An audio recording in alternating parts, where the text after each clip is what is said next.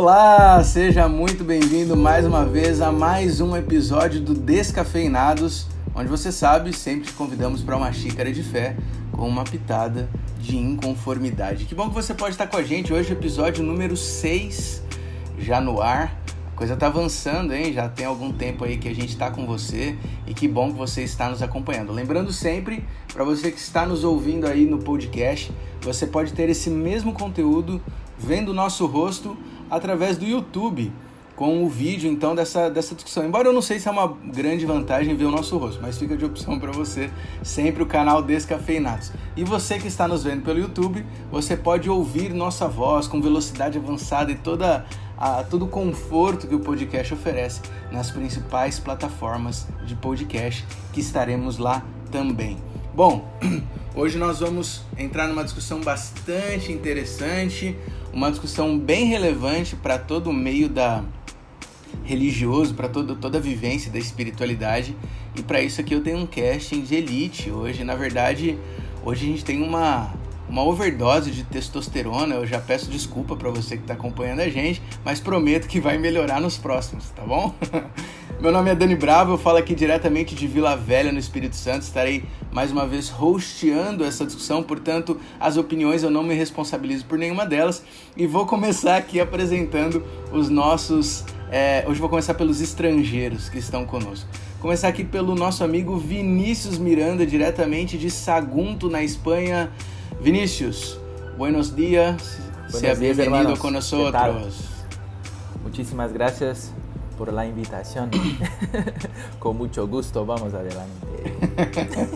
E traduzindo aí pro pessoal que tá no, no, no podcast, o Vinícius hoje está com uma camisa da seleção da Espanha, ou seja, É verdade. é o clássico turista que quer se sentir já identificado com o país que está inserido.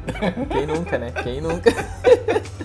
É, tá certo, eu faço a mesma coisa. Muito bem, e agora, avançando alguns países, ou indo um pouquinho mais para a direita, nós temos o nosso, é, nosso representante diretamente do país da bota, temos o nosso querido Alan Gentil, diretamente da Itália, Florença, tava tentando lembrar a cidade. Alan, buongiorno, uh, benvenuto con noi. Buongiorno ragazzi, eu não vou falar italiano porque vocês vão descobrir que é um italiano muito terra nostra, muito novelesco, então eu vou me manter no português que eu ainda não estou no nível do Vinícius de falar a língua em que nós nos encontramos. Mas é um prazer estar com vocês aí, tamo junto. Mas eu, mas eu já vi uns videozinhos de você fazendo uma meditaçãozinha em italiano, Alan, você tá mandando muito, mano. Você fez aula ou é só Duolingo mesmo? Tudo teleprompter, amigo, tá tudo escrito ali, eu só, só leio, só. ah, a internet é uma mentira. Maravilha. É uma farsa, É, pô. tá- fake. tá- então você tá interpretando muito bem. Parabéns, tá convincente. Tive aulas com o Thiago Lacerda na época de Terra Nostra, então tamo lá. Muito bom, muito bom. E também diretamente agora voltando para o Brasil, para nossa realidade aqui, diretamente da Bahia, temos o nosso querido Léo Lins. É, deixa eu ver o idioma aqui do, do da Bahia. É, vou fazer uma coisa bem estereotipada aqui, né? Na verdade, ele fala mais línguas do que todos nós É verdade, juntos, é inclusive. verdade. Vamos no baianês. Ah, bom dia, painho. Como você tá? Papai, ó. Bom dia, como é que você tá, meu irmão? Olha aí, meu rei. Gente, tá bom demais, bom demais estar com vocês, tá? Tô me sentindo aqui um cara. é, é, aqueles que estão vendo no YouTube estão vendo, né? Que eu sou diferente aqui. Você tem uma, um trio aqui, ó. Olha aí, parece um rapaz, realmente vai formar um trio bacana aqui. Os barbudos. Mas é bom demais estar com vocês. Vamos lá. E quem acompanha a gente, quem acompanha a gente já desde o início, sabe que desde o episódio piloto, o Léo já tem esse complexo relacionado à barba. Aliás, você que é fã do Descafeinados, você pode comprar pro Léo esses produtinhos que ajudam manda esses negócios aí, cara, pra fazer crescer. a cultivar a barba para poder ajudar. Certamente ele ficará muito feliz. Ô Léo, já que a gente tá falando de idiomas aqui, cara, você manja de uns idiomas aí também, né? A gente falou brincando, mas assim, humildade à parte, quantos idiomas aí você você domina, cara? Cara, eu tento falar, eu tento falar português. Eu- Eu consigo falar quatro idiomas. Eu falo português, espanhol, inglês e consigo me comunicar em russo, já que a gente morou ali num país ah, ex-soviético. Skavuska, né? skavuska. Я говорю по-русски сейчас, да? Доброе утро. bom dia, bom dia em russo pra vocês. Ó o cara ali atrás no quadro dele, por um russo ali, mano. Olha aí, ó. É um, é um Kirguiz, cara, aqui, ó, de falar. Kirguistão. Kirguiz, pra quem não sabe, é alguém do Kirguistão. Eu, não, eu só sei porque o Léo já me contou essa história, então eu não saberia o que, que é. Muito bom, cara. Eu, a única palavra que eu sei em russo é esparsiva, que eu aprendi na Copa. Que eu, é obrigado, né? Espaciba. Ah, então você vê que tá. mesmo que eu sei tá errado. Muito bom. que nem a história do só cara... Só rosteia, Dani, só rosteia. que nem a história não, do... Peraí. A minha dúvida é a seguinte, o Dani não vai, não vai se apresentar porque ele está acima de nós? Ele tá. Não, eu me apresentei no início. É, eu, eu falei, eu me apresentei no início, aqui de Vila Velha, do Espírito Santo. Na verdade. Você sabe tem... que esse podcast ele é, é hierarquizado. E qual é a língua falei. capixaba, bicho? Como é, como é que fala aí no Espírito Santo? Não tem um, Cara, o capixaba. Você vê que a gente está numa discussão aqui que não tem nada a ver com conteúdo. nada a ver Mas o capixaba, ele, o, o, o sotaque dele é uma mistura. Ele tem alguns elementos poucos elementos do carioca, que está muito inserido na cultura. Tem muito mineiro aqui, então ele tem um pouco disso também, mas tem alguma coisa do baiano. Então, na verdade, ele é uma mistura dos três estados ao redor. É então, é quase que um tem... português standard, né? é. É. Então, ele não tem... querem aprender português, venham para o Espírito Santo. Ele não tem uma sonoridade específica, mas ele tem expressões específicas. Então, para os capixabas que nos ouvem, por exemplo, a gente tem que é, avançar nesse podcast porque o assunto aqui vai estar tá pocando hoje. Isso é uma coisa que o capixaba aí vai entender. Não é para muitos quem, quem ouça entenda o que nós estamos dizendo. Mas vamos entrar então na nossa discussão de hoje, antes que a gente perca as visualizações. É, hoje nós vamos discutir um tema bastante interessante, como eu falei, relacionado à espiritualidade. E a gente estava até discutindo aqui um pouquinho antes, quando a gente dá uma aquecida no assunto, que na verdade é algo que, que envolve todas as formas de religião. Eu acho que até diria até fora do cristianismo também. Essa, essa mentalidade ou essa questão ela acaba estando presente. Hoje nós vamos falar sobre hierarquia. Hierarquia. E hoje eu já vou começar, ao invés de um assunto periférico, eu já vou começar direto na cabeça aí, tá bom? E eu vou deixar para quem quiser responder primeiro. A pergunta é: Existe hierarquia na lógica divina? Já vamos direto na pergunta cerne. Existe hierarquia na lógica divina? Se virem. Cri, cri, sendo, sendo sucinto? Sendo sucinto? Para começar a causar? Não, claro que não existe hierarquia, porque a Trindade são três, os três são um e ninguém está acima do outro. Então, sendo o mais sucinto possível, não tem lógica existir hierarquia entre eles. E Deus criou os seres humanos de forma a sermos iguais. Então, não há negro, não há branco, não há homem, não há mulher, não há judeu, não há gentil. Se não há homem, não há mulher, todos somos iguais. Então, não existe uma hierarquia. Se nós quiséssemos ser um pouco mais é, como eu posso dizer, flexível, embora eu concorde integralmente com aquilo que o Vinícius falou, o máximo de hierarquia que existe é o divino acima de nós e nós todos no mesmo nível.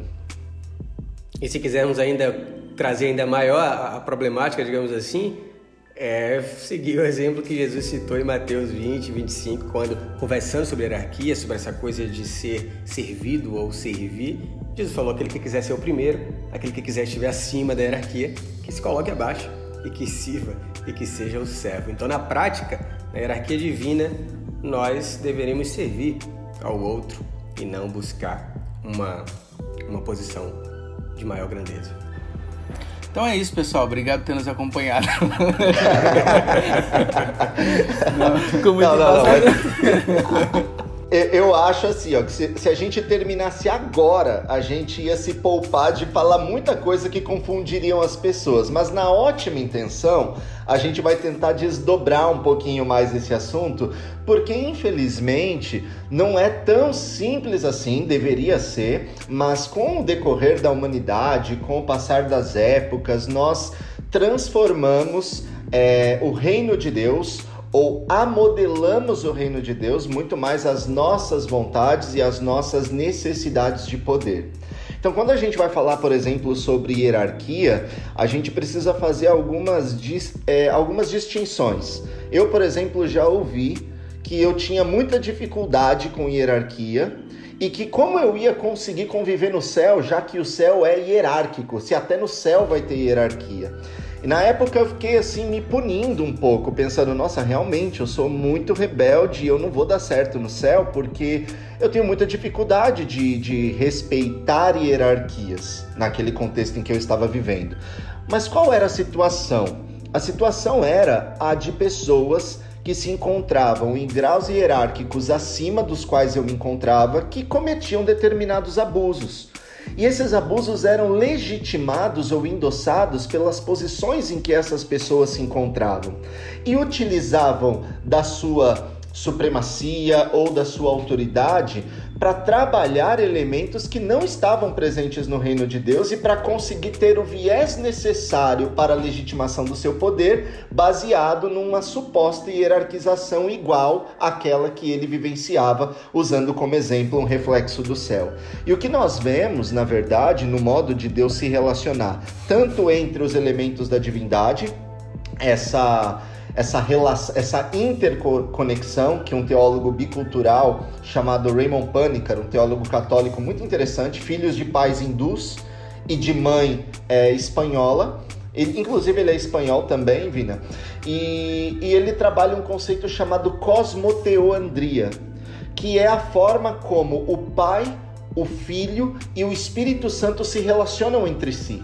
E é muito interessante que nesses relacionamentos eles possuem funções diferentes, eles possuem papéis diferentes, mas eles não se colocam um acima do outro. Pelo contrário, é sempre um servindo ao outro.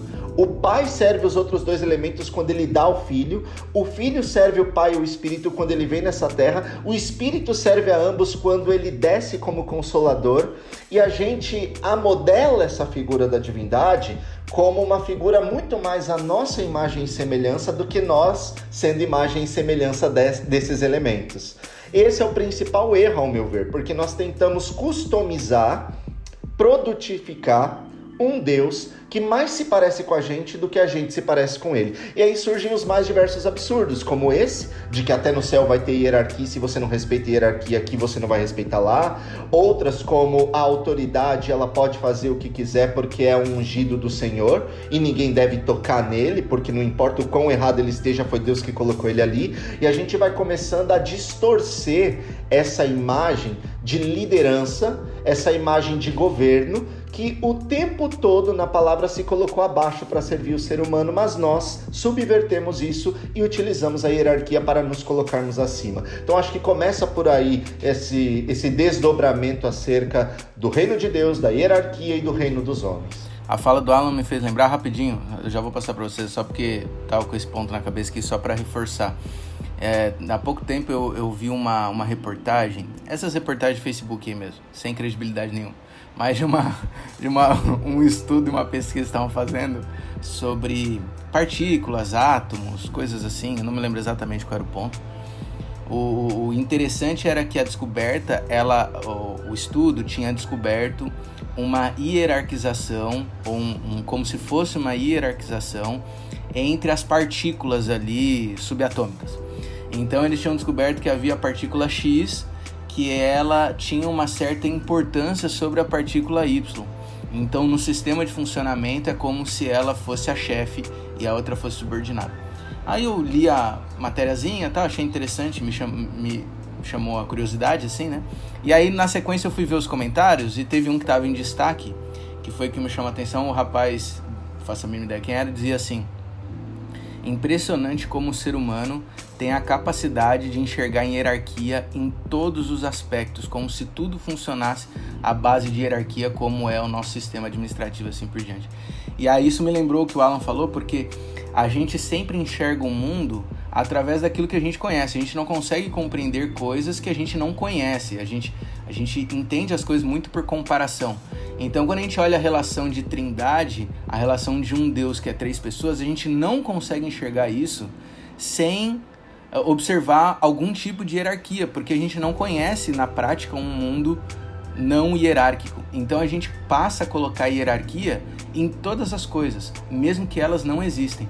Então se a gente pegar a Trindade, que é uma relação de três pessoas sendo um único Deus com a mesma divindade, o mesmo poder, a mesma soberania, mas aí a gente vê, ó, mas o Deus Pai tem, o, tem a função de rei. ah, não, então, então quer dizer que ele na verdade é o principal. Não, eles continuam sendo iguais. Não, mas como se ele é o rei? Não, mas eles continuam. Então, a gente não consegue se desprender dessa hierarquia. E aí é, é, o resumo é o que o Alan falou, né? A gente começa a traduzir as coisas à nossa imagem, ao invés de deixar moldar, talvez até por falta de palavras, de, de informação, falta de, de conhecimento de mundo sem essa questão, né? Então a gente realmente humaniza as coisas. Desculpa, acho que era o, acho que era o Vinícius que ia falar, né? Tá, tranquilo. Eu, eu não vou conseguir falar tão bonito que nem o Alan. Cara, eu, eu aceitei tudo que o Alan falou só por causa do, da linha. Você viu a linha de raciocínio? Esse é um mestrando de verdade, não que é um como eu. É que, é que ele, eu já percebi a lógica dele. Ele cita umas palavras que a gente não tem domínio do significado delas. E aí nesse eu momento. Sou verborrágico. A gente, a gente fala, não, deve ser verdade isso aí, você não tem como contra-argumentar. Vamos voltar agora, então, já que o, o, a gente conversou um pouco sobre Deus, eu acho interessante a gente conversar sobre Israel. Então, Cara, qual deixa, que era desculpa, a? Desculpa, Vini, desculpa, Vini, desculpa assim, eu te interromper, só porque como você vai entrar numa, numa vertente que vai fugir do que eu ia falar, eu queria puxar só esse lado cultural da coisa, sabe? O Alan, ele pontuou de maneira assim bem bem complexa, brincadeira, não foi complexa não, mas bem assim, interessante, a importância da gente colo nos colocar dentro de um recorte cultural. Então, não dá para eu falar de hierarquia da mesma forma em todos os lugares, em todos os contextos. Então, se eu falar de hierarquia ah, para nós brasileiros ocidentais aqui, a gente vai ter alguns pontos de vista, inevitavelmente, oriundos de uma colonização europeia, oriundos de uma religião católica é, é, tradicional e enraizada no nosso contexto ah, de, de, de, cosmovisão. É, é, inevitável isso. Agora, se eu saio desse recorte e vou falar de hierarquia, por exemplo, no contexto indiano, né? De um país uh, de maioria uh, hindu ou de religiões orientais, separado por castas, por exemplo, aonde a hierarquia está claramente dividida com base nas crenças e costumes que eles já vivem há séculos né, de história. Ou mesmo, se eu falar de hierarquia dentro de uma tribo indígena, onde há outro tipo de separação hierárquica, né, ou de, de, de concepção de, de essa relação a poder humano ou hierarquia humana como resultado do que é divino, né? que, que, que, que inevitavelmente nós religiosos trazemos para dentro da, da realidade, enfim. E se eu sair do recorte cultural, histórico, né, e começar a falar então agora de recortes uh, geracionais, por exemplo, que eu, eu, creio que em algum momento a gente vai falar, é outra realidade da, das gerações mais antigas, da geração atual, uh, do corporativismo que a gente está tá inserido e de quanto isso influencia na nossa forma de pensar hierarquicamente, a quem manda, quem obedece, quem, quem escuta, quem, quem pode falar e etc e tal. Então, ah, você vai partir para o judaico-cristão agora, mas é inevitável que você que está nos escutando perceba que nós, inevitavelmente todos aqui, vamos falar muito mais de um ponto de vista daquilo que nós estamos vivenciando. E que isso vai se diferenciar muito, mas muito mesmo, de outras realidades. Pô, excelente, mano. É, eu queria voltar um pouquinho, já que o Alan falou sobre Deus, você falou sobre a cultura, eu queria falar um pouco sobre Israel. Se você voltar um pouco no tempo e começar a fazer uma pesquisa no Antigo Testamento, você vai perceber que não era plano de Deus eles terem um rei. Era para eles saírem dessa estrutura hierárquica que, que todos estavam acostumados. Só que você sabe como que é o coração humano? Eu vou dar um exemplo para você. Você sabe quem foi o primeiro rei de Israel? Quem foi o primeiro rei de Israel? Saul. Não, não foi Saul. Ixi. Não foi Saul. Vocês têm que ler a Bíblia, hein? Olha só, tirando onda com vocês. Aonde que eu aprendi isso? No jogo Heroes the Game. não, não, não, não. Pera aí, pera Olha aí. Olha o Jabá! Olha o Jabá! O cara, o cara chamou a Dani, corta, aqui pra por fazer, favor. Você pode pra cortar. fazer uma propaganda, é uma gente. Como fazer uma mechan sem PC, ninguém O percebeu. Heroes não tá pagando pra gente. Como Não assim? tá pagando? É claro. Meu Deus. Ô, Não, Vinícius, eu tô zoando, tô zoando. tem uma hierarquia aqui, cara. Propaganda Ah, tem que passar primeiro pelo host. Desculpa, desculpa. Eu-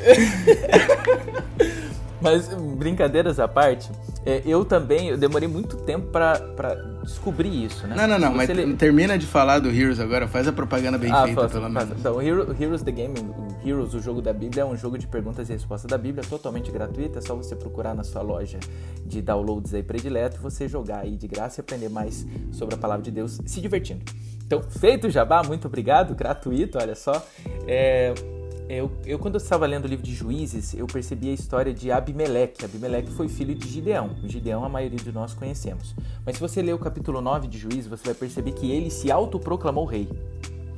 Então aqui você já começa a perceber o coração humano. Por que, que ele não é mencionado e a gente não o conhece como o primeiro rei? Porque o primeiro rei ungido foi, aí sim todo mundo falou, Saul. Mas aqui você já vê um, algumas coisas que são interessantes. Deus nunca quis um rei. O povo queria ter, alguém queria ser, ser rei, porque a gente quer estar acima dos outros. Então Abimeleque, ele fez isso. Ele era filho de um grande herói. Ele falou: Eu vou ser rei dessa parada. E ele se nomeou, se proclamou rei. E depois o povo continuou, gostou dessa ideia. E falaram: A gente quer um rei. E aí Saul foi é, ungido rei. Quando você dá mais uma olhada na hierarquia de Israel, você vê que tinha rei, que Deus não escolheu. Você vê que tinha sacerdote, assim escolhidos por Deus. E você tinha profeta. Só que quando a gente encontra a pessoa de Cristo no Novo Testamento, Jesus Cristo, ele agora ele recupera tudo isso para ele. Então Jesus Cristo é o sacerdote, Jesus Cristo é o rei, é, Jesus Cristo ele é o profeta. Ele trouxe a mensagem. Então, quando você vê isso, você percebe que em Cristo foi cumprido toda essa hierarquia em Israel.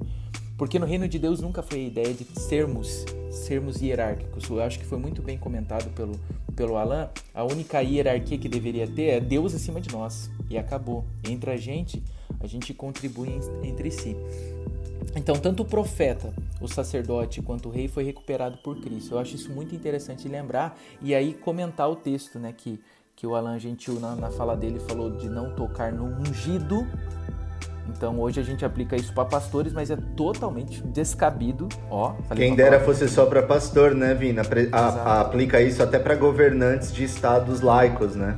Isso, muito bem, muito bem lembrado. Então o texto diz: Não toquem nos meus ungidos, é Salmo 105, versículo 15. Não maltrate os meus profetas, mas leia o contexto. O contexto está falando do povo de Israel, o contexto está falando sobre reino. E quem era ungido era o rei, você está entendendo? O sacerdote era ungido. Então, assim, o, o pastor os líderes religiosos, né, o, o presidente, ele não foi ungido. Então, quando você aplica esse texto para eles, falando assim, você não pode discordar de alguém porque ele foi ungido, não fale mal porque foi ungido. Cara, a gente tem que tomar cuidado, porque o texto está totalmente fora do seu contexto. E aí, só por fim, aí, eu sei que cada um comentou um pouquinho mais, fez uma fala um pouco mais longa. Eu só queria acrescentar um texto que eu aprendi é, no final do ano passado que fez muito sentido para mim, porque quando a gente fala um pouco sobre hierarquia, não há como não entrar no, no quesito homem e mulher. Né? Porque a gente também, quando a gente vai para a Bíblia, no livro de Efésios, lá, né, se eu não me engano, capítulo 5, o Léo, que é o mais fera de encontrar os textos da Bíblia, diz que o homem é a cabeça da mulher. Ou seja, o homem ele tem uma posição teoricamente hierárquica. Ele que comanda a casa, é ele que manda e tal. Com certeza você, menina que está escutando, o homem também já ouviu falar, quem manda nessa casa sou eu. a mulher gama, né? Quando você fala isso, ela, ah, é você mesmo. Ou não, né? Ou não. Né? Depende, depende do tom, né? Depende, depende do contexto.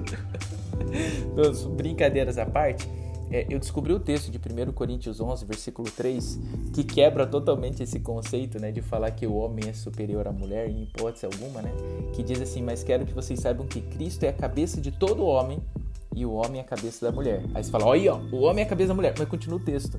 E Deus é a cabeça de Cristo. Aí você fala assim, peraí, a gente acabou de falar que até agora não há hierarquia no céu. Só que esse texto diz que Deus é a cabeça de Cristo. Então isso não tem a ver com hierarquia. Então a gente tem que tomar muito cuidado com os textos bíblicos que a gente tem, tem, tem usado para pregar uma coisa que não é o, o que é a vontade de Cristo para a gente hoje. Cara, eu achei assim, se vocês me permitem aí falar um pouco em cima daquilo que o Vinícius trabalhou e também voltando um pouquinho naquilo que o Léo é, apresentou, que eu achei muito interessante. Eu acho que, eu acho que é produtivo a gente é, bater no ponto bíblico, voltar para o aspecto cultural e fazer esse ping-pong, porque tá, de alguma forma eles estão interconectados, né? É, eu acho que você foi muito feliz em, em, trazer essa realidade de Israel e esse cumprimento em Cristo, Vini, porque é, nós temos uma dificuldade, nós, eu digo, é, líderes religiosos, sociedade pós-moderna, sistemas religiosos denominacionais, de trazer determinados conceitos do Antigo Testamento passarmos sobrevoando o Novo Testamento, ignorarmos Cristo e aplicarmos quase que de maneira literal, né, ao ponto de comparar muitas vezes espaços religiosos com sinagoga, com santuário, com tanta coisa que já foi cumprido em Cristo e que a gente ignora, joga por cima da, da rede e faz cair do jeito que a gente vê hoje. Igrejas neopentecostais. Não é o santíssimo mais, cara? Deus que. Anátema, mamamia. Ó, já mandei o mamamia aqui no orgânico, hein, mano? Oh. Tô aprendendo mesmo essa língua, mano. Tá começando a pensar em italiano. Muito bom, cara. começando, começando. Então, cara, tipo, realmente a gente vê determinados é, sistemas religiosos, alguns neopentecostais, é, igrejas que trabalham um resgate de templos de Salomão, de doxologias né, é, judaicas adaptadas ao cristianismo, e a gente percebe muitas vezes o equívoco que é você tentar transportar, desrespeitando o tempo, o contexto e o cumprimento de todas essas coisas que foi Cristo Jesus. Mas fazendo um, uma uma ponte com o que o Léo mencionou, essa questão da, da hierarquia dentro dos nossos contextos geográficos, é muito importante a gente entender que existem basicamente, sendo bem assim, como eu posso dizer, simplista mesmo, mas para fazer me fazer ser entendido, que existem basicamente dois modelos de pensamentos dentro da nossa sociedade moderna hoje, que é o modelo colonizador e o modelo colonizado certo? São modos de ver a vida, modos de enxergar o mundo totalmente diferentes. E eu posso ilustrar dando dois exemplos de frases que ilustram, elucidam um pouco esse comportamento hierárquico. O primeiro é: Você sabe com quem você está falando? Já ouviram esse tipo de expressão? Você sabe com quem você está falando? Esse é o tipo de comportamento de uma cultura colonizada é aonde a pessoa que se julga maior, se julga superior, se julga mais importante, se julga digna da autoridade, chega em você e diz: Escuta aqui, meu amigo, você sabe com quem você está falando? E a gente, dentro do nosso raio geográfico, dentro do nosso contexto sul-americano, nós estamos inundados com esse tipo de mentalidade. A gente ouve isso dentro de espaço religioso, a gente ouve isso dentro de espaço público, a gente ouve isso dentro de âmbitos profissionais, é, corporativos, e a gente internalizou isso ao ponto de que uma autoridade não pode ser questionada. Note bem, eu não estou falando que ela deve ser desrespeitada, mas ela não pode ser questionada, ela não pode ser contrariada, ela é uma autoridade que é mimada ela é mimada, porque se algo não sai de acordo com aquilo que ela quer, ela vai olhar para você e vai dizer: você sabe com quem você está falando. Alan, Já a cultura, Alan, Oi. bem rapidinho, não, não, craque Neto, não perca seu raciocínio. Vai. Coisa rápida. É só para considerar que a gente está citando aqui o igreja, etc.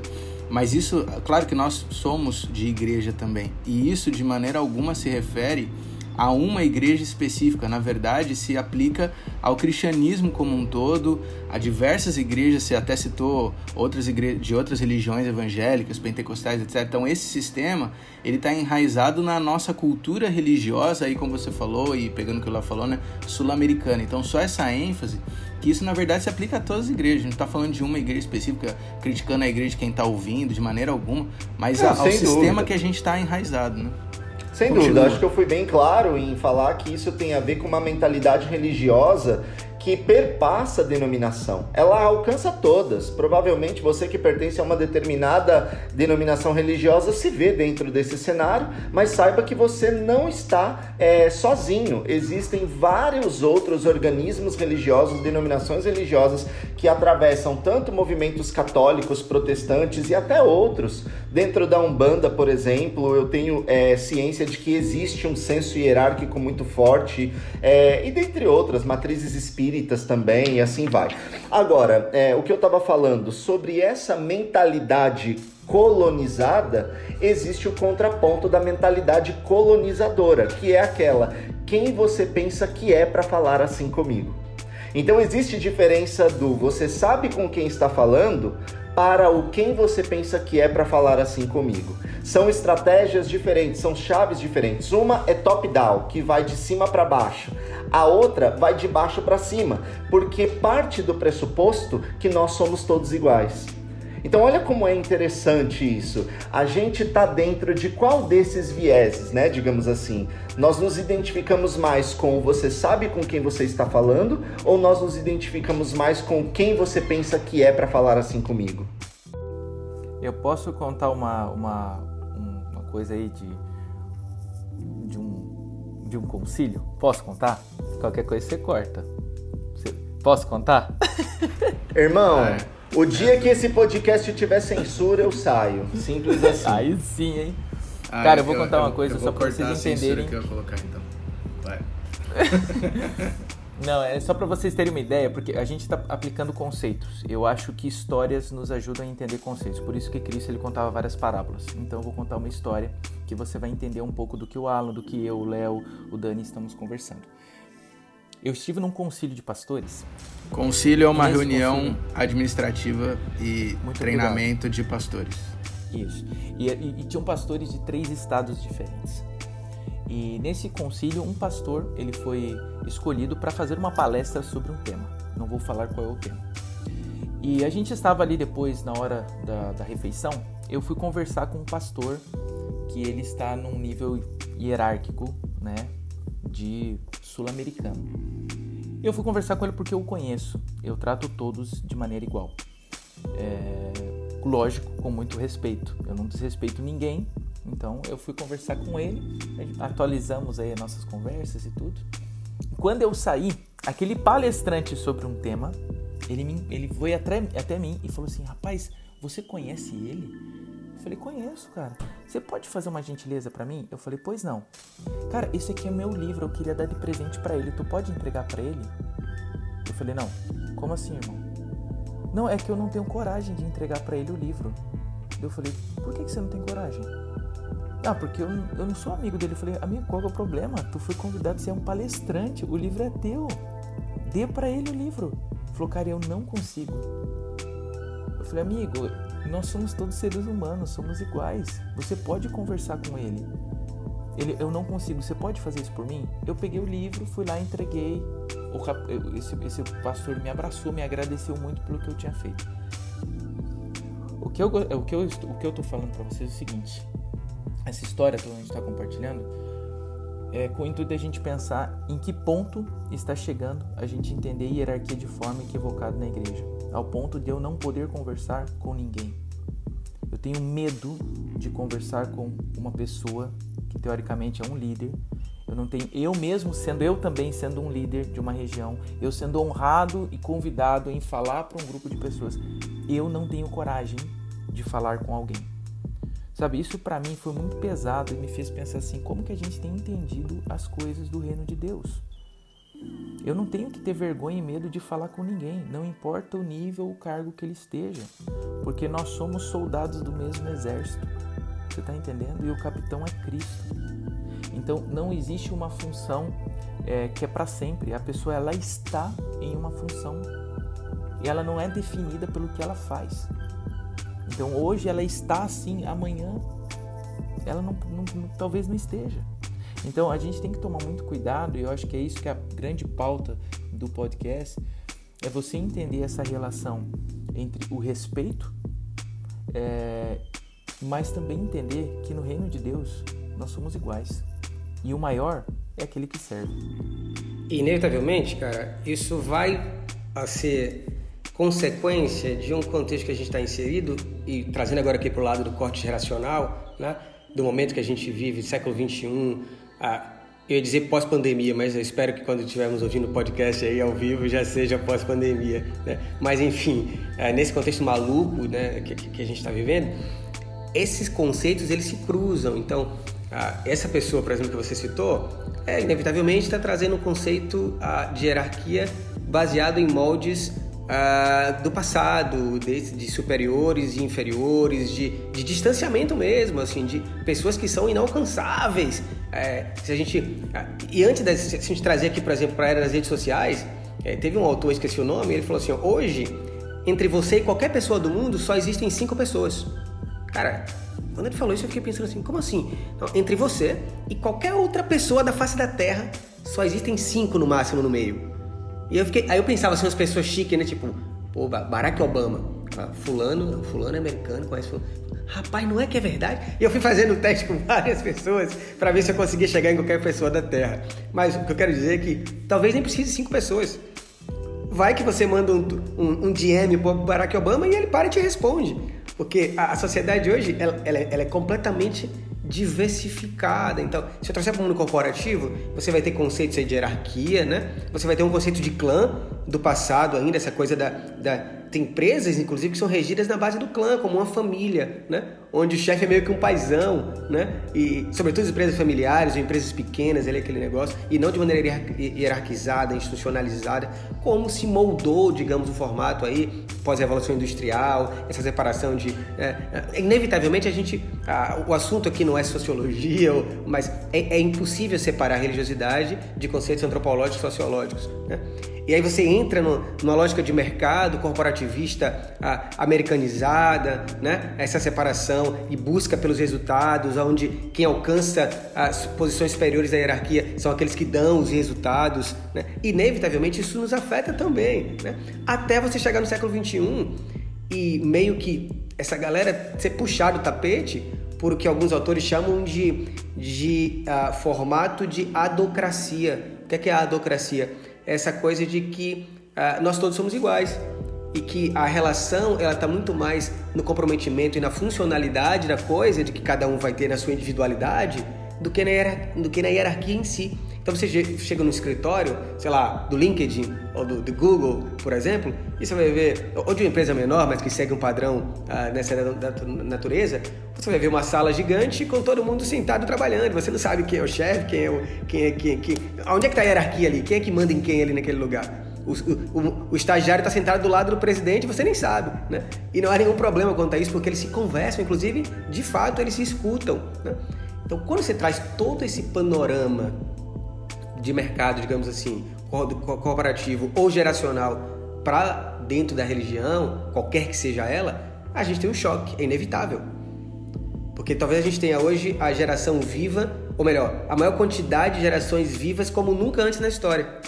A taxa de. Né, a, a, hoje as pessoas vivem mais, então você tem líderes uh, de gerações uh, boomers ou baby boomers, sei lá, com 70 e poucos anos, e você já tem meninos aí recém-formados em funções de liderança. Né?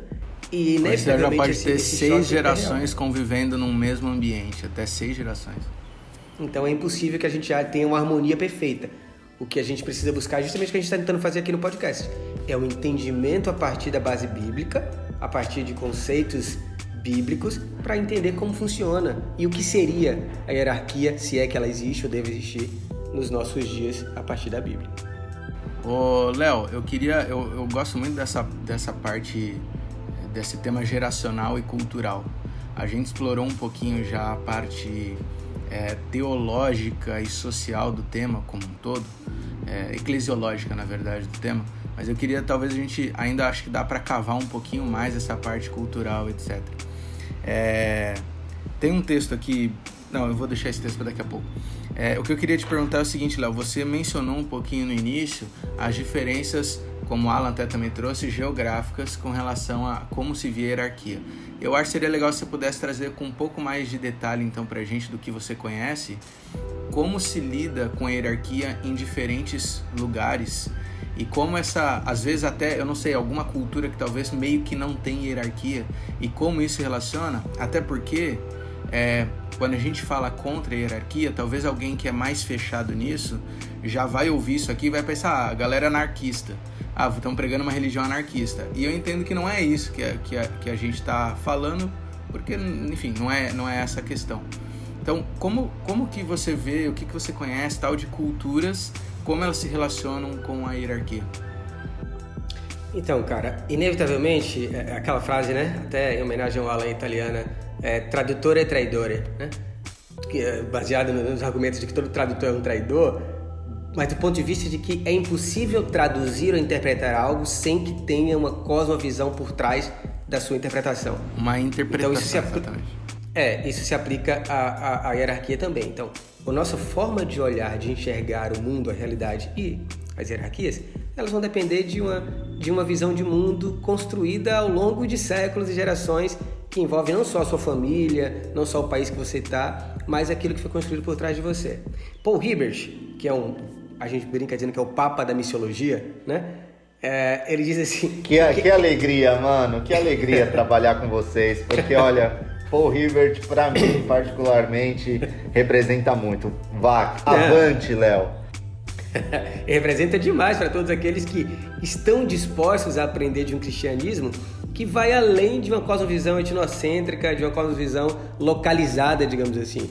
Então, ah, você pode ler vários livros de Paul Hibbert, né? Evangelho, a Diversidade Cultural, Transformando Cosmovisões, esses tem em português, por exemplo, você pode ler, mas você vai conseguir extrair ali do Hibbert algo que a gente tem dificuldade de extrair do religioso comum, que é essa capacidade de adaptação e de a, focar a transformação a partir da cosmovisão e não do comportamento em si.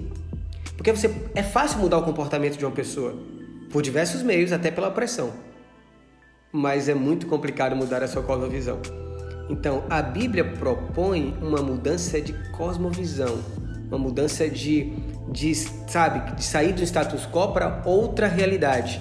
É quase impossível. É por isso que é sobrenatural. O que a gente às vezes propõe como, como, como religiosidade é uma mudança de comportamento.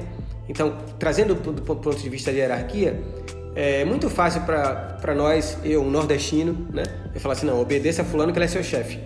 Porque eu estou inserido no contexto de coronelismo aqui, é muito comum do Nordeste do Brasil, muito comum de um país colonizado como foi o Brasil. Agora, se eu levar esse, essa, esse, esse, essa, essa frase, né? esse conceito para uma outra cultura, sei lá, vamos dar por exemplo aqui, vou falar, uh, por exemplo, de uma cultura uh, nórdica, viking, onde você tem uma, uma, uma hierarquia baseada muito mais na divisão de tarefas uh, relacionada ao clã, a clãs do passado ali. Se você assistiu uma, um seriado aí da Netflix, como, cara, vai surpreender histórias de um seriado. Aprende, aprende um bocado de coisa, cara. Mas se você quiser ler livros também vai ser muito melhor. Talvez você consiga compreender mais, você vai conseguir compreender. você vai conseguir compreender Não mais. Não precisa justificar, Léo, fica tranquilo. Todo mundo assiste série. Quem tá ouvindo a gente assiste alguma série, pô. É inevitável, né, cara? É inevitável. Você vai conseguir entender por que, que talvez seja um país considerado hoje o país de maior qualidade de vida do mundo e países onde o foco é bem-estar social o filho do príncipe estuda na mesma escola do jardineiro de, da, da, do, da, do castelo. Porque essa separação hierárquica é baseada simplesmente em funções e não em valores que estão intrínsecos por trás daquela, daquele procedimento. Enfim, a gente poderia passar aqui a, o resto do podcast sim, mostrando que cada cultura vão ter realidades diferentes e que, portanto, vão ser entendidas de forma diferente. No nosso contexto, eu acho que a gente precisa trazer para a funcionalidade da coisa para a gente compreender melhor. Agora, só, só uma questão é, interessante a respeito da, da pergunta do Dani sobre essas é, realidades geracionais distintas, né, em que a gente vê uma hierarquização forte e prevalente nas. É, nas gerações passadas, né? Se é que a gente pode dizer assim, porque são, são gerações que ainda coexistem, que ainda vivem conosco, né? Mas pessoas mais maduras, digamos assim, que prezam por uma hierarquia mais bem identificada, né? É, enquanto que no exemplo que o Léo deu, e foi um, um, excelente exemplo, as empresas que hoje são os top of mind, ou sonho de consumo da galera, como Google, Facebook, etc, etc, são empresas que apresentam uma característica mais fluida, uma característica onde existe convivência e harmonia entre as posições, digamos assim, mas eu quero relembrar um pensador muito interessante que ainda é vivo, que se chama Jürgen Habermas. Ele é um dos, dos sociólogos e filósofos na Europa vivo mais relevante. E ele trabalha uma premissa que talvez é, possa ser útil aqui para o nosso diálogo, que é a seguinte questão: não existe democracia dentro de espaços hierarquizados. O que isso significa? Que não importa que mude o modelo, não importa que a coisa fique mais fluida, aonde há hierarquia não existe democracia. No seguinte sentido, eu tenho um chefe esse chefe é muito próximo de mim, ele é meu parceiro, a gente vai fazer um rolê juntos, a gente corre juntos, joga bola juntos.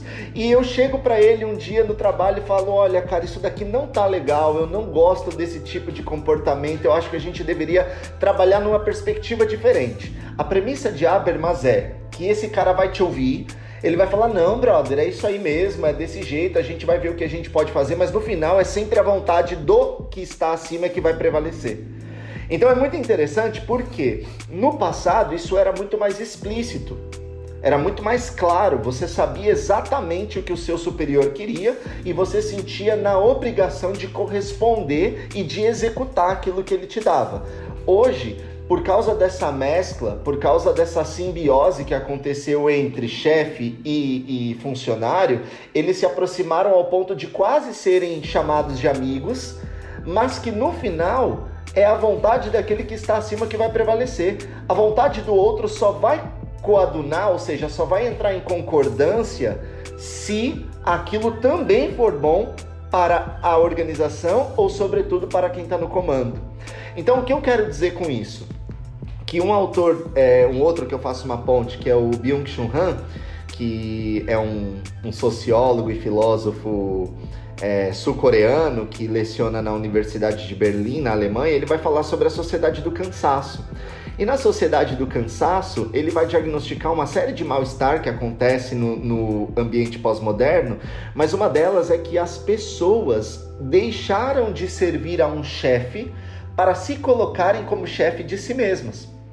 Então, é, existe essa vontade de se desligar hierarquicamente para que eu possa tocar o meu negócio, para que eu seja o empreendedor do meu próprio serviço, para que eu seja o meu próprio chefe, mas quando eu me coloco na posição hierárquica em que eu mesmo mando em mim, que eu sou o meu próprio funcionário ou eu sou o meu próprio chefe, da mesma forma eu não consigo atingir um ideal, porque eu vou me explorar mais às vezes do que o meu outro chefe. Eu vou, me definir, eu vou me diminuir mais às vezes do que uma figura externa. Resumindo, a hierarquização que visa a objetificação ou o excesso de produtividade do outro, nem quando elimina o outro, ela é capaz de representar um valor do reino. Porque o valor do reino ele é subversivo, ele é contracultural, ele não segue essa cultura hierárquica nem dos antigos, nem dos mais jovens. Então veja, não existe uma melhoria no momento em que nós estamos vivendo, comparado a décadas é, ou, ou, ou, ou séculos atrás. O que existe são mudanças de formatos, mas o homem, por essência, pelo seu antropocentrismo, ele sempre vai buscar explorar, se não o outro, a si mesmo.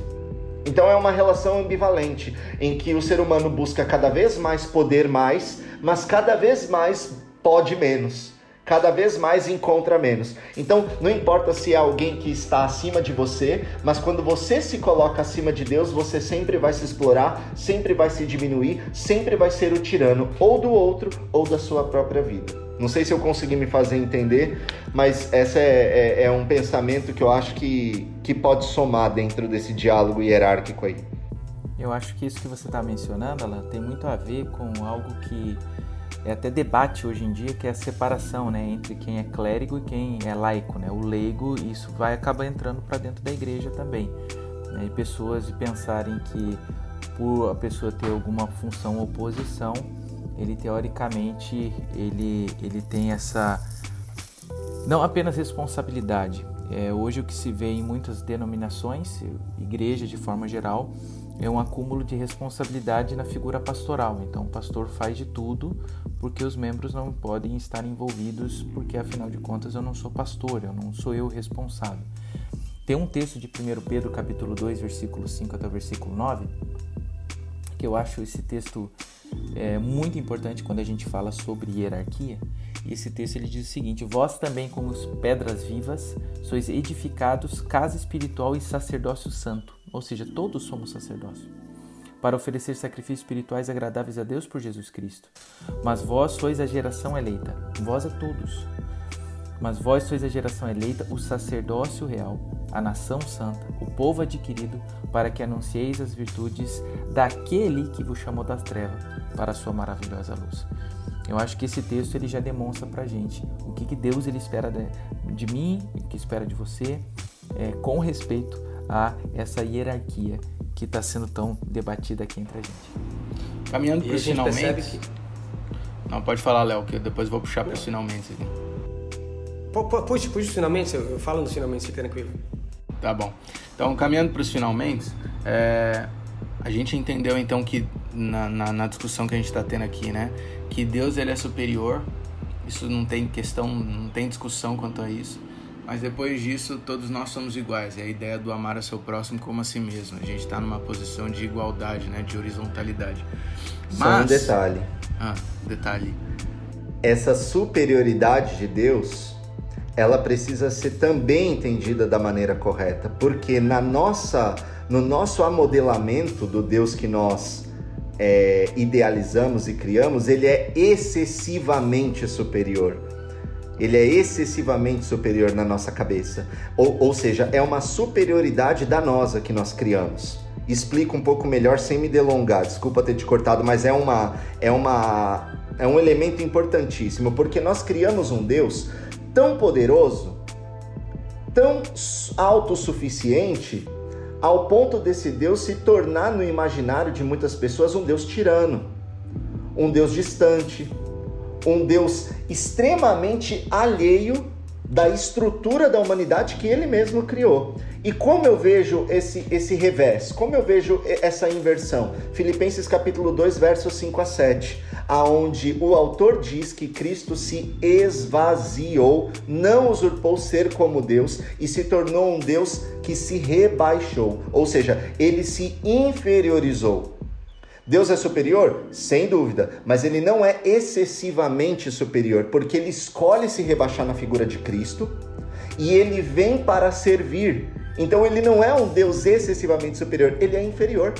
Ele não é inferior porque ele pode menos, ele é inferior porque ele escolheu inferiorizar-se de sua natureza para ser, ser 100% homem ainda que não deixasse de ser 100% Deus, para sofrer as nossas dores e para viver um ministério de servidão explicando para nós qual era o modelo de comportamento dele. E não somente Cristo fez isso, como o próprio Deus fez isso quando em Êxodo ele vê a aflição dos seus filhos e ele desce, e o Espírito também faz isso quando em Atos ele desce. Então é sempre um movimento de rebaixamento, é sempre um movimento de inferioridade. Então a superioridade de Deus se dá justamente na escolha dele ao se tornar inferior para se relacionar conosco.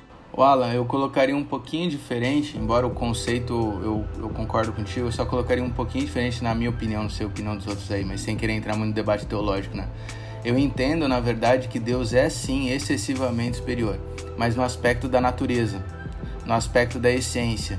Ele é criador, a gente é criatura. Existe um abismo colossal aqui que é insuperável. Então, Deus ele é acima não apenas porque ele é o chefe, ele está acima porque ele é criador, ponto. Inclusive, eu creio que o erro de Lúcifer é, Satanás, enfim, foi justamente ter ignorado esse abismo. E quando em Isaías 14 ele almeja o trono de Deus, é porque ele estava vendo Deus como rei, então ele podia chegar lá e dar o golpe e não como criador e ele criatura. Então eu acredito que essa distância ela é sim excessivamente superior, mas aí que vem, justamente por conta disso, vem a maravilha e a graça de quem é Deus.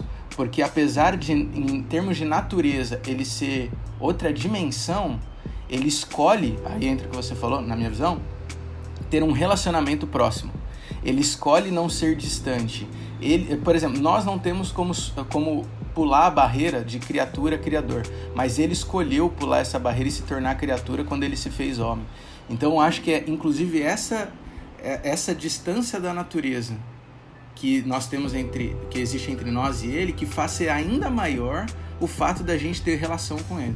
E aí no Salmo 8 quando Davi fala quem somos nós para ser quando eu olho para o céu, contemplo as estrelas, né? Quem é o homem para ser lembrado por Deus? Mas o Senhor ainda nos fez um pouco menor do que os anjos. Então esse exalta justamente que a gente é muito distante, mas ele escolheu ser próximo. Ele escolheu estar perto. Então eu concordo contigo, eu só colocaria esses termos diferentes que acho que enfatiza ainda também. mais a grandeza da, da relação de Deus. Mas o conceito acho que é o mesmo. Agora, concordo. puxando, puxando para o final, o cara fala não dá nem chance de réplica, né? Mas puxando, puxando para reta final agora, é, eu tô preocupado um pouquinho com o tempo aqui.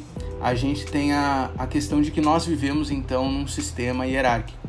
Isso faz parte até da, do sistema administrativo. Eu estava lembrando um texto bíblico aqui, Juízes capítulo 17, no verso 6, e depois vai ser repetido pelo menos mais uma vez no final do livro, que diz que naqueles dias, o, o, o Vinícius citou Israel, né? Naqueles dias não havia rei em Israel, e cada um fazia o que bem entendia. E logicamente ele coloca isso do ponto de vista negativo. Então, eu quero puxar essa reta final já colocando uma espécie de contraponto, só para fazer questão da gente passar por todos cara. os elementos. Só Oi? pra dar uma descontraída, eu sabia que esse daí era um lema de um time de futebol lá da Copa Dask, lá no NASP. Ah, é? Os caras colocaram esse versículo. Cada um fazia o que achava direito no futebol. Desculpa, eu não tive como não lembrar disso. Copa Dask é o campeonato do, do, do, da Faculdade de Teologia. Então, o que acontece? É, nós entendemos então que Deus, ele é esse ser e nós estamos aqui e a gente, Deus se relaciona com a gente, mas a gente tem essa, essa hierarquia, a gente entendeu aqui na discussão que não é bem o que Deus tinha proposto. Ao mesmo tempo, nós vivemos num, num sistema que existe a hierarquia, numa cultura hierárquica, e até de certa forma, como um texto bíblico desse mostra, ter algum tipo de hierarquia, algum formato, alguma compreensão, conceito de hierarquia, faz parte também, assim, tem que ter, digamos assim, alguma coisa. Então, minha pergunta é como que a gente equilibra as duas coisas? O conceito bíblico de igualdade, ao mesmo tempo vivendo num sistema hierárquico. Como, como, que a gente, como que a gente aplica isso na prática? Então, eu vou dar minha contribuição final aqui. É, você ficou aí, eu concordo, discordo, concordo, com, então, como, meu amigo fala, eu vou entrar, eu vou ser mais direto, assim, eu discordo dessa sua última frase no sentido de que não tem que ter hierarquia. A hierarquia é um equívoco religioso, porque a hierarquia ah, tem um nível de valor baseado em grandeza, em, ah, sabe, baseado em poder, baseado em grau de importância e não na funcionalidade e responsabilidade. O que a gente precisa ter na estrutura religiosa é uma divisão funcional, uma divisão ah, que baseado em 1 Coríntios 12, por exemplo, quando Paulo fala da diversidade dos dons, depois você pode ler aí, você está ouvindo o podcast, ler o capítulo todo de 1 Coríntios 12, que é bem interessante, mas os versos iniciais ali, ali do 4 ao 6, Paulo diz assim, ó, ora a diversidade de dons, a diversidade de ministérios e a diversidade de operações, né? Mas aí lá no verso, no verso uh, ah, 11, né, ele diz, mas é um só Espírito, é o mesmo Espírito que opera tudo em todos, né? e ele reparte cada um segundo lhe convém, porque assim como o corpo tem várias partes e cada membro tem sua função, assim é a igreja onde o corpo é um, mais o cabeça é Cristo. Então, de ponto de vista religioso, nós não temos uma hierarquia, não podemos ter hierarquia, está equivocado ter uma hierarquia. Nós temos uma distribuição religiosa baseada em funcionalidade. Por isso que há pastores, segundo o próprio Paulo, né? E mestres. Por isso que há os presbíteros e os diáconos. E no, se a gente trouxer para o dia de hoje, há uma série de funções espalhadas na Igreja uh, de Deus. Quando fala Igreja de Deus, é diversas uh, denominações religiosas que a gente consegue enxergar. Todo mundo buscando fazer o que é correto, mas todo mundo também um pouquinho perdido em alguns conceitos hierárquicos equivocados. Então, é, ao mesmo tempo que é complicado, é simples. Voltemos para a Bíblia. A Bíblia é a nossa regra de fé, a Bíblia é o nosso guia, o nosso padrão e a, e a, e a luz. Então, se a gente quiser ser e puder ser mais bíblico, a gente vai estar mais perto daquilo que é a vontade de Deus. Legal, muito bom.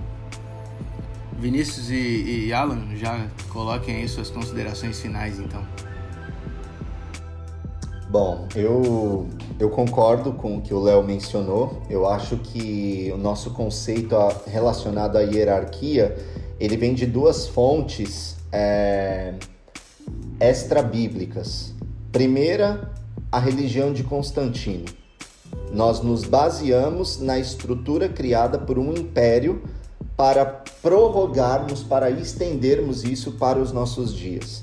É, não estou dizendo que a igreja primitiva pré-Constantino era perfeita. Na Bíblia nós vemos diversas dissensões, nós vemos várias exortações de Paulo às igrejas que ele de alguma forma colaborava, mas a excessiva hierarquia e esse sistema de instrumentalização da religião para se tornar ferramenta de poder e de cristianismo passar a ser cristandade, a gente vê assim de uma maneira muito clara quando o império é, toma o cristianismo como uma religião organizada, digamos assim.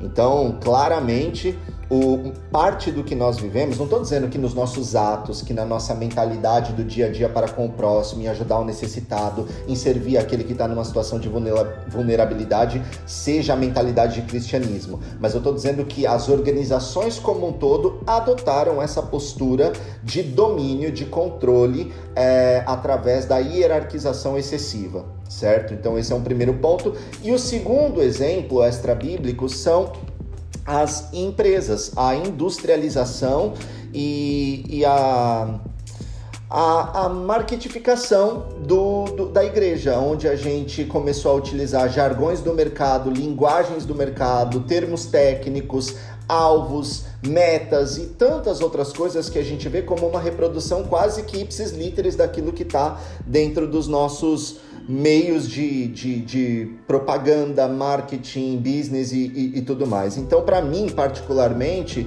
eu corroboro muito com essa visão de que a hierarquização hoje que existe não é uma hierarquização que tem porque tem que ter, é uma hierarquização que tem porque foi feita dessa forma, foi feita para ser funcional, foi feita para ser eficaz. É uma hierarquização para a eficiência e uma hierarquização para a prevalência do poder. Não é à toa que a gente vê cada vez mais líderes religiosos que se prolongam na mesma cadeira por décadas e décadas. A gente vê isso em inúmeros espaços, né? Então esse é o ponto. E, e basicamente eu, eu acho que é isso.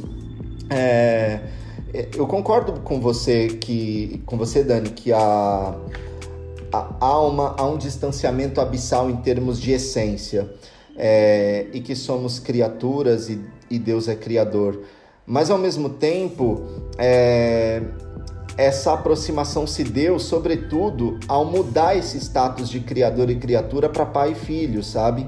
Então essa aproximação não se dá porque nós é, alcançamos o nível dele, mas porque ele escolheu vir até o nosso nível. Então, é, não, tem, não tem discordância não, mano. Concordo com você, eu acho que existe mesmo uma, uma diferença diametral assim entre nós e ele, mas ele escolheu aproximar, né? Então, é, nas hierarquias, nas estruturas hierárquicas, sendo bem pragmático, acho que nós deveríamos escolher aproximar ao invés de distanciar, para fazer essa ponte e para ter sentido o motivo pelo qual eu, eu abordei essa questão. Então, espero que, que a gente tenha conseguido, é, e aí o Vina termina dando aí as considerações dele, romper um pouco essa mentalidade excessivamente controladora das várias estruturas hierárquicas ao longo dos séculos, dos tempos e dos poderes, né, sejam eles religiosos, sociais, públicos e tudo mais, para mostrar que no reino de Deus, o único que está acima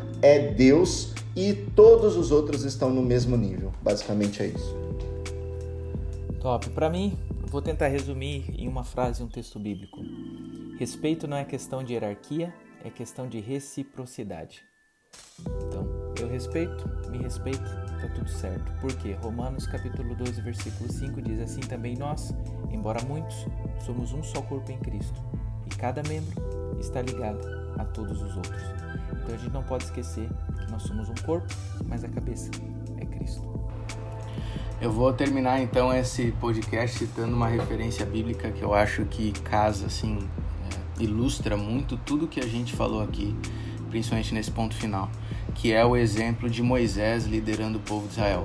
Moisés é tido como o maior líder, se não o maior, um dos maiores líderes da história de Israel, o maior profeta de Israel e do povo judeu.